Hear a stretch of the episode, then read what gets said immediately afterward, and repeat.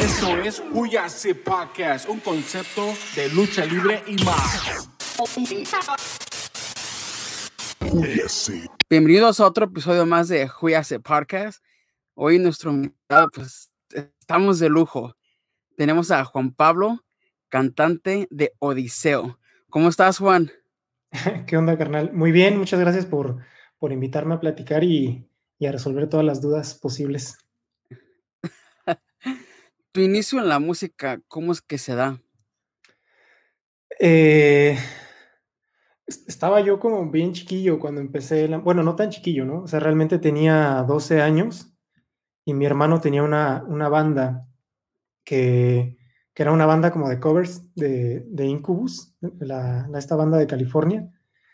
Y, este, y nos dedicábamos, siempre, siempre me estaba diciendo como, oye, vente a cantar con nosotros, no tienes bonita voz. No sé dónde sacó eso, porque yo no cantaba. Y me convencía de, me convenció de estar en la banda. Obviamente como que no, no le dimos la importancia necesaria por pues, que teníamos 12 años. Y después él formó una banda como de, de metalcore y me invitó también a, que cantara, ¿no? Siempre estuve insistiéndome, pero pues a mí no me convencía como, pues, como esa onda. Y yo en lo particular soy muy fan de, de Enrique Bumburi.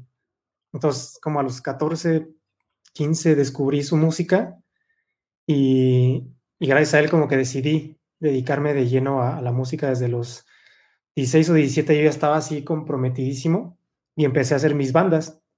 Eh, pues, un proceso como desde los 17 hasta los, hasta los 21 que, que, yo tenía mi banda Los Fascinantes, ya viviendo en la Ciudad de México y tocando pues, en escenarios importantes como el Vive Latino y eso. Y, y, bueno, ya después pasó lo de Odiseo y aquí estamos hasta la fecha, ya casi yo, bueno, ya tengo 30 años. Wow. A la hora de componer, ¿cuál es tu, tu ritual? ¿Qué es como tu proceso?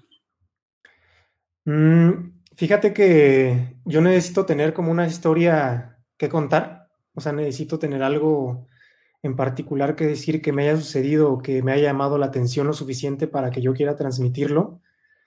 Y necesito tener como una fuente de, de inspiración. O sea, yo escucho mucha música, ¿no? Todo el tiempo estoy buscando artistas nuevos, eh, nacionales o extranjeros.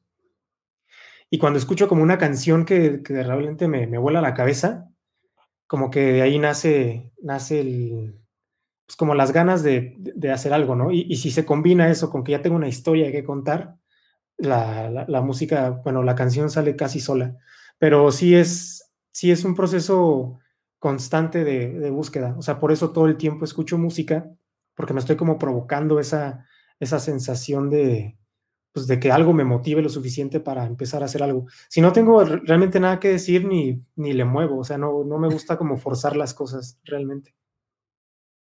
¿No ha llegado como un momento donde quizás te bloquees y estás tratando como de escribir, que sientes la inspiración, pero al momento de escribir, o sea, como que no te sale la letra? Eh, sí, sí me ha pasado.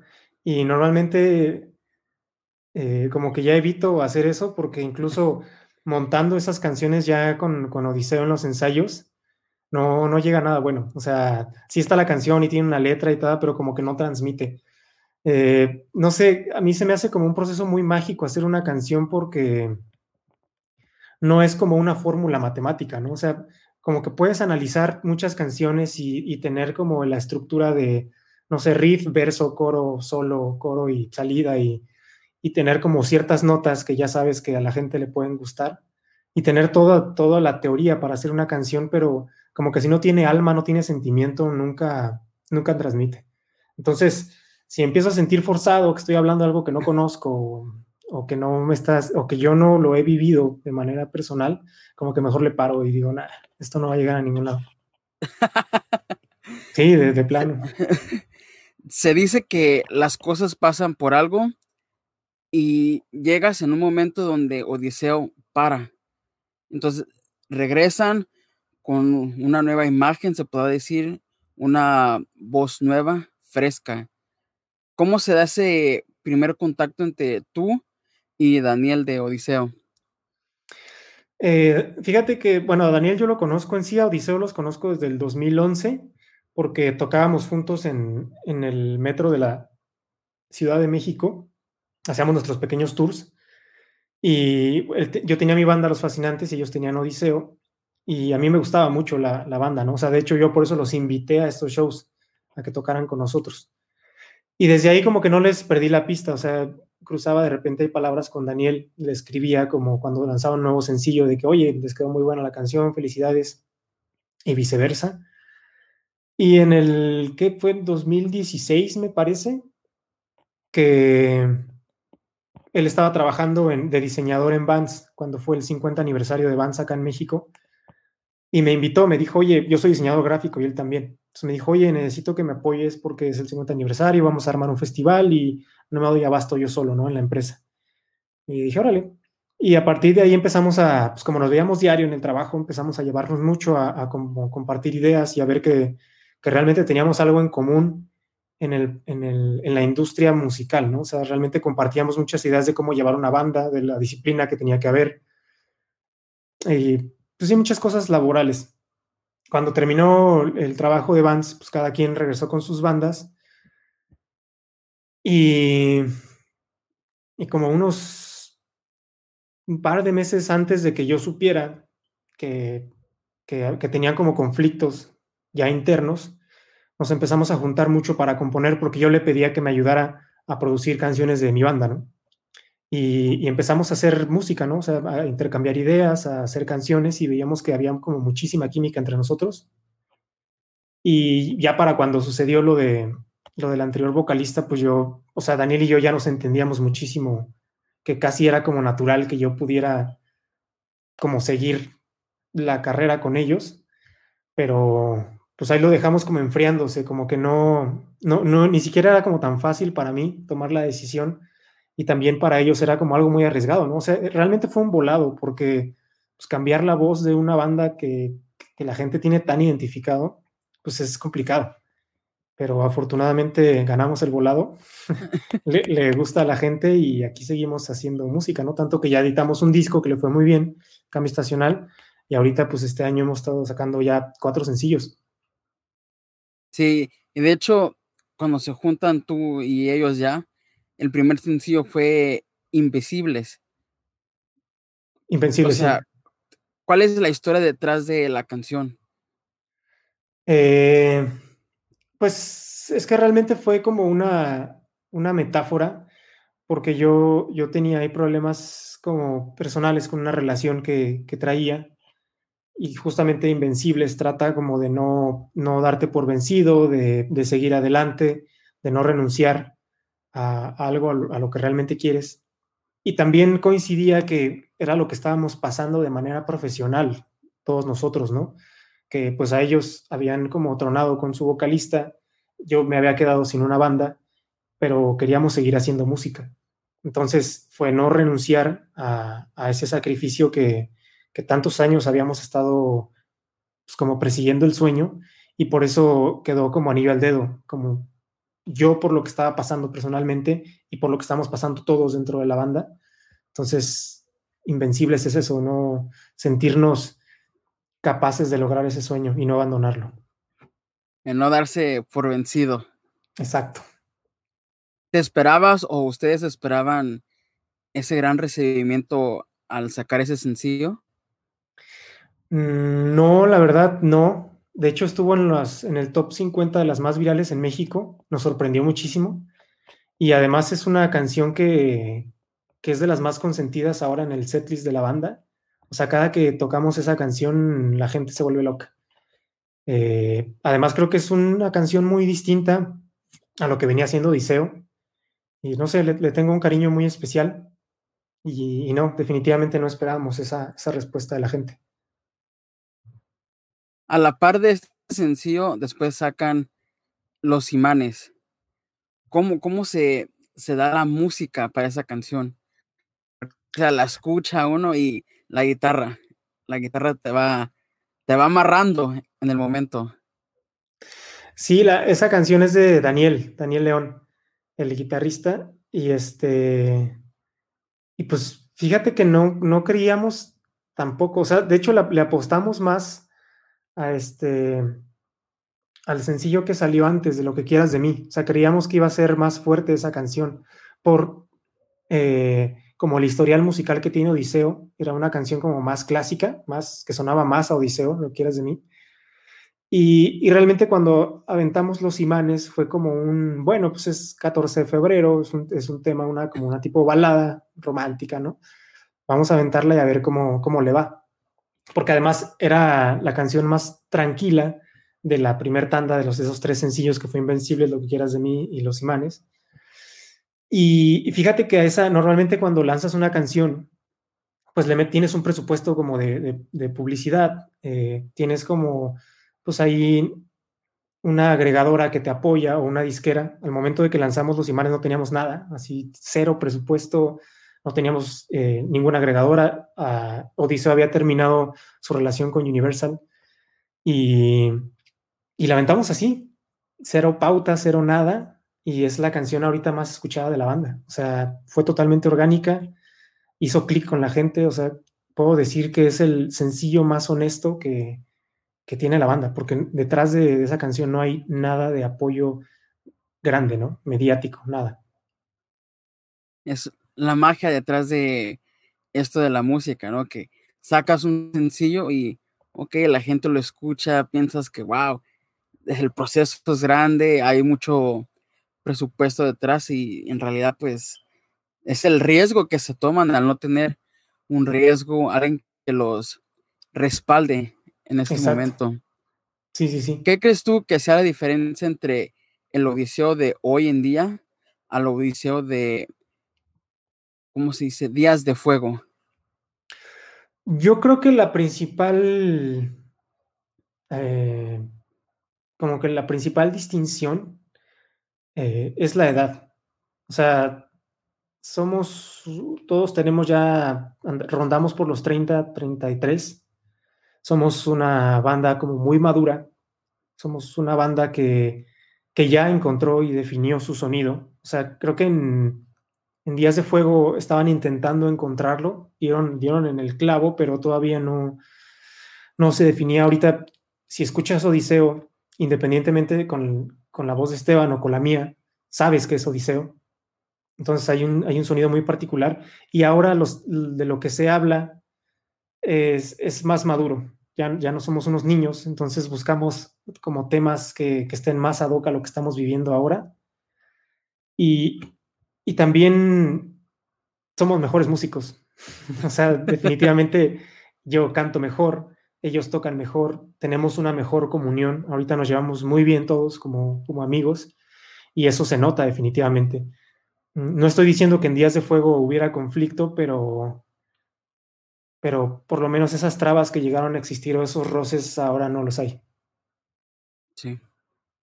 Si no se hubieran cruzado caminos tú y Daniel, ¿qué crees tú que estuvieras haciendo en este momento? Para mí es muy difícil alejarme de como del foco. O sea, yo no, yo no podría no tener una como estar haciendo algo públicamente, o sea, estaría haciendo música, no sé cómo, si de manera solista o si hubiera hecho alguna otra banda o, o lo que sea, pero yo no, yo no podría no hacer música, lo necesito para, para mi vida personal, para que yo funcione. Escalas, una canción del disco de Cambio Estacional, no fue sencillo, pero es una de las canciones que la gente como que escucha y se prende rápido. Una canción como muy esperada en los conciertos. ¿Por qué, qué crees que se deba la magia detrás de esa canción? Este, creo que ahí es la letra. Creo que en definitiva la gente en los, en los conciertos, en los coros, te lo juro, cuando canto el coro, ni me escucho, o sea, de, tanto que la canta la gente. Eh, creo que igual es precisamente una de esas canciones que, que, es el reflejo de lo que la gente quiere decir en determinado momento. Y, y por eso toda esa gente dolida o, o esa gente que, que no trata bien a su pareja, como que se siente identificada. Y bueno, y además que tiene un riff de guitarra súper pegajoso, ¿no? O sea, que se, que se te queda de una cuando lo escuches. Sí. Sí, yo que he visto videos en YouTube, porque pues desgraciadamente no han podido venir para acá, para este lado, la, la, escuchas y no, y la gente, el furor, porque la canción sí, o sea, Tamarra es una canción que como para bailar, para gozar. Exacto, y creo que también es un poco el contraste, o sea, es una canción que, que, te incita como a bailar y al mismo tiempo la letra es triste. Entonces es ahí como que te confunde, pero está bueno, está bueno. Aparte de componer, también tienes una cuenta en Instagram de Muñoz Arte. Así es. ¿Qué tanto tiempo le dedicas tú a esa parte de tu carrera, tu vida, el arte digital? Pues es, es, bastante, o sea, siempre he llevado a la par mi trabajo de diseño con, con, la música. De hecho, yo estudié diseño porque desde, pues desde la prepa, que ya tenía mi primer banda, yo quería hacer los artes y hacer los, los afiches publicitarios y los flyers de, pues de, de mi música, ¿no? Entonces, yo quise estudiar eso para complementar la parte musical con la parte gráfica. Y este, y pues ahorita me ha abierto muchas puertas y me ha llevado a explorar pues, unas cuantas más, ¿no? Tanto que Daniel y yo hacemos todos los artes de, de Odiseo, o sea, los leak videos, los, las, los pósters, los CDs, todo lo hacemos nosotros. Y, y, se siente muy bien porque, porque como que todo, o sea, le, lejos de, de delegar responsabilidad a otras personas, como que todo el proyecto de Odiseo queda dentro de la banda y, y, es justo lo que queremos reflejar, tanto musicalmente como gráficamente. Entonces nos convierte como una banda realmente auténtica. Sí, porque mire que tú hiciste el arte de gustándonos. Sí. Es así como una, un estilo así como old school, como si fuera cassette. Exacto, es, es como la funda de un cassette, literal, tal cual. Sí. Sí. Hablemos del el sencillo más reciente, Tiemblo de ti. ¿Por qué Tiemblo de ti? ¿Qué, qué fue la inspiración detrás de la letra? Eh, la letra habla como de, de un divorcio. Es, como un tema ahí fuerte que realmente pasa más de lo que uno quiere admitir. Cuando tienes un vínculo tan importante con una persona y de repente todo, todo tu mundo que has trabajado durante años tiene que tomar caminos distintos, pues es muy fuerte, ¿no?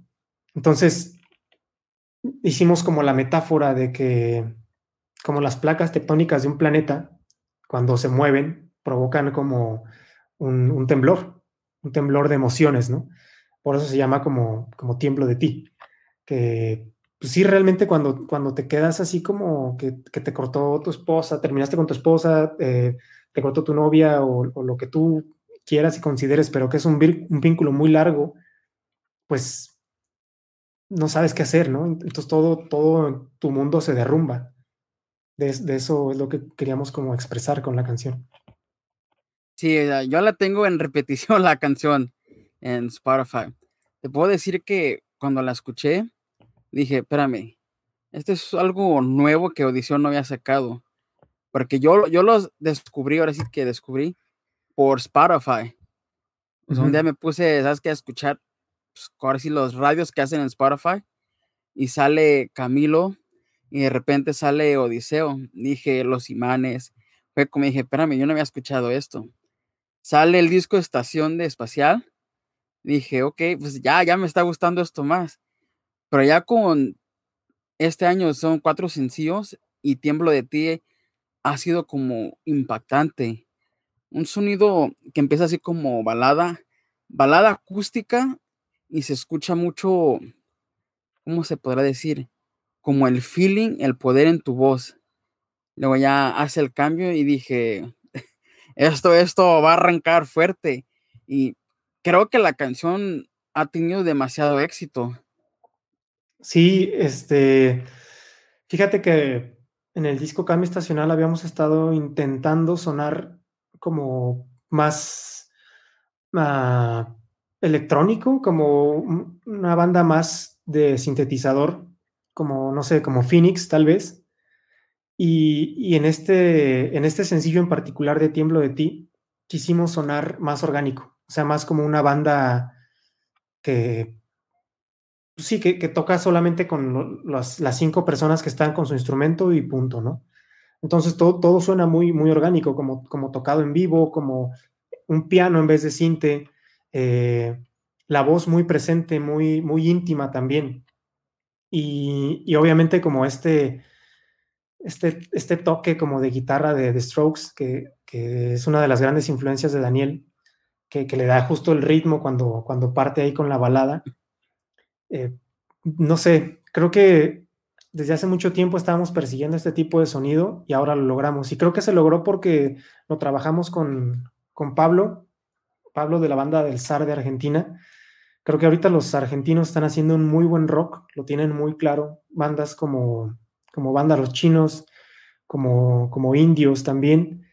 Eh, creo que lo, tienen claro ahorita esa parte del rock y, y pudimos trasladar el sonido muy particular que tiene Odiseo o la forma de componer a un poco la frescura que se está dando con el rock argentino. Sí, para mí en lo personal, creo que Odiseo tiene tres etapas. Con Esteban es una, el disco de cambio sería la segunda, pero ya con estos cuatro sencillos que van del año, es como que, espérame, esto es algo renovado, un Odiseo. Ahora sí, como dices, se podría decir como más maduro, más concentrado en lo que quieren transmitir a su público a través del, audio. Y en la canción de Tiempo del Team, se escucha, se escucha el feeling. Transmite, yo creo que sí lograron lo que querían transmitir, que es el sentimiento detrás de la, de la canción. Sí, estamos completamente satisfechos con, el resultado y ya hasta nos dieron ganas de hacer todo el disco por allá en Argentina. Entonces, en los cuatro sencillos que llevan de este año, ¿qué podemos esperar del nuevo disco o qué sorpresas? Ay, fíjate que va a ser complicado. Eh, las tres primeras, los tres primeros sencillos que salieron los teníamos ya desde el 2019, ya, estaban grabados y todo.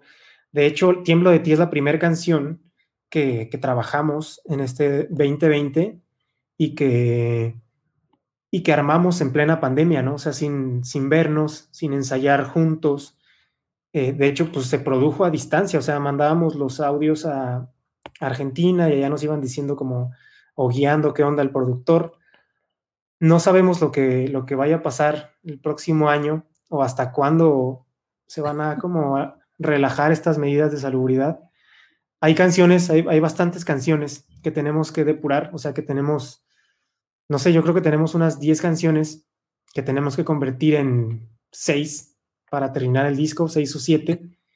Y, el, el, problema va a ser cuándo nos vamos a juntar otra vez para, para volver a hacer pues sí, un disco como se debe, ¿no? Porque tenemos que vernos las caras, tenemos que opinar, tenemos que estar cerca del productor, o sea, son muchos detalles que ahorita no podemos hacer, estamos limitados. Pero lo que sí puedo adelantar del disco es que hemos tenido mucho tiempo para revisar las canciones. Normalmente siempre estamos en el proceso de composición, siempre estamos como de gira o haciendo medios o, o volando hacia alguna ciudad o yo que sé, mil cosas que a veces hacen que la grabación sea sobre reloj, ¿no? Muy a prisa, muy estresante. Y ahorita las canciones han tenido su tiempo necesario para madurar y son grandes canciones, creo que las que se vienen para terminar el disco. En un día de concierto, ¿cuál es tu rutina? ¿Cómo te preparas? ¿Cómo te llenas de energía? A mí me, me encanta estar en el venue o en el festival horas antes de tocar. O sea, me fastidia a mí llegar así rayando, ¿no? A, subirme al escenario. A mí me encanta, te digo, estar un par de horas, conocer el lugar, o sea, darme unas vueltas por ahí que esté vacío, ver todo el proceso de montaje de luces. Eh, si es un festival, darme una vuelta por los escenarios. Me, encanta estar en el camerino un rato, platicar con, el staff, echarme por ahí un trago dos, eh, como hacerme estar familiarizado con, con el lugar y, eso hace que me sienta más tranquilo. Soy una persona como muy nerviosa, entonces ya cuando estoy como ahí y siento que el lugar ya es parte de mí, como que me es más fácil planear lo que voy a hacer durante el show en el escenario y, pues es eso, empaparme del, lugar. Antes es mi, mi pequeño ritual. Por ejemplo, acá en Los Ángeles, ¿en qué lugar te gustaría tocar?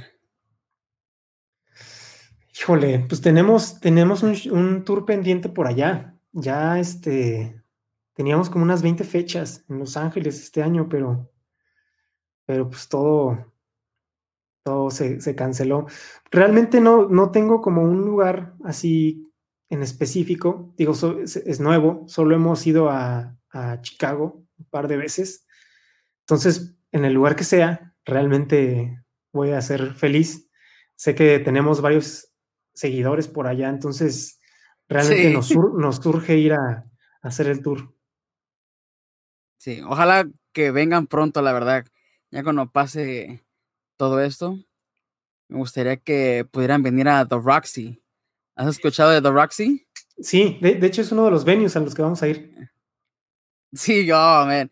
Estar ahí es como íntimo, o sea, ese, ese acercamiento entre artista y público. Entonces, el sonido es como más encerrado, o sea, es más es diferente ese acercamiento. Creo, creo que Little Jesus estuvo ya por allá, ¿no? Sí, ellos estuvieron en el Roxy y de hecho, este año antes de que empezara esto de la pandemia, estuvieron en el House of Blues. Ah, ok. Sí, otro lugar que deberían de venir pronto. Es de, es de los obligados, ¿ya?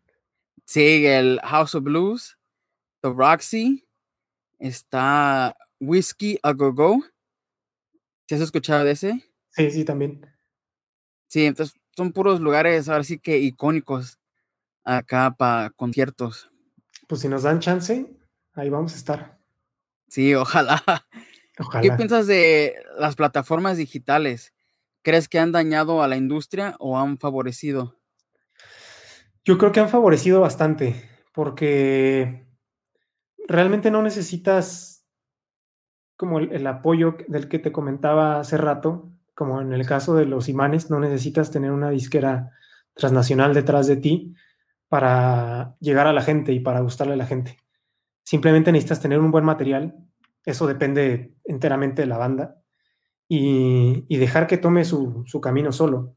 Hay, muchas personas que al no estar dentro de la industria como que dicen, ah, le, metieron mucho dinero y por eso están en playlist, ¿no? Y realmente no tiene nada que ver con eso. El, algoritmo que hace Spotify es por, los escuchas que hace la gente. Ni siquiera es tanto la playlist donde te coloquen lo que hace que tenga o, o que una canción se haga viral. Es, es, simplemente que a la gente le guste y la comparta.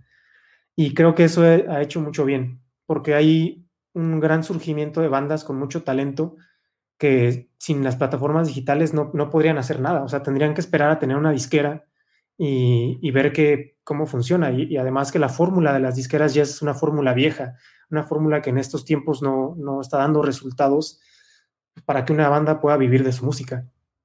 Entonces yo estoy 100% a favor de las plataformas digitales. ¿Qué significa la música para ti? Ah, híjole, esa, pues es que para mí es todo, es una razón para levantarme diario, te lo juro, así, por más cursi que suene, es así. Sí, eh, estoy de acuerdo contigo. Habrá quizás gente que no entiende, pues sí, que la música es magia, es muchas veces hasta medicinal, se podrá decir, que te levanta.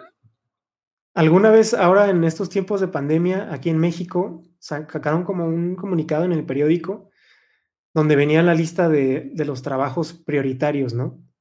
Eh, como construcción y, no sé, muchos trabajos al principio, y al último venían los trabajos innecesarios, los que se pueden prescindir. Y hasta el último venía la música. Y yo dije, ¿qué? O sea, ¿qué, qué haría toda la gente ahorita que estamos en pandemia sin, sin música? ¿Qué haría la gente sin poder ver una película? ¿Qué haría la gente sin desesperada, encerrada y sin poder poner así su artista favorito? Es, es, se me hace absurdo. La, la, música es muy necesaria para la salud mental de la gente. Sí. No, imagínate si no existiera la música. Así sí, que muchos nos hubiéramos volvido locos ya. Exacto, exacto. Y antes de terminar, ¿cómo definirías tú el éxito? El éxito yo creo que es eh, yo creo que no es un fin el éxito, yo creo que es un trayecto el cual disfrutas.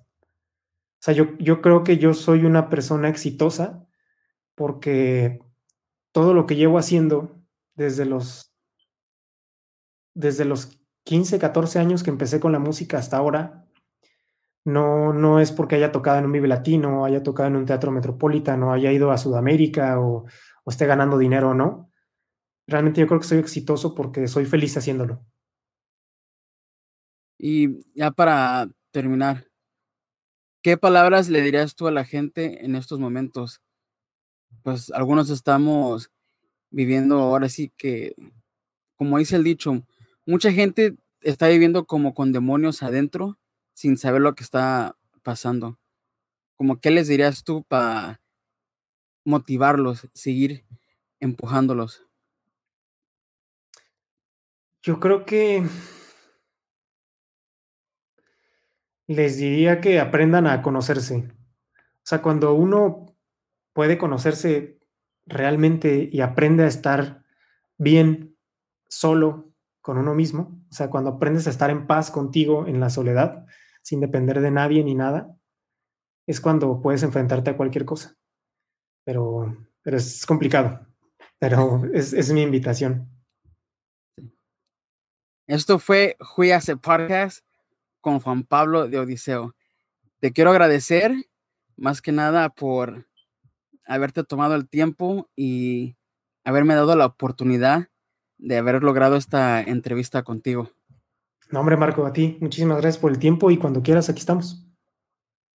Muchas gracias.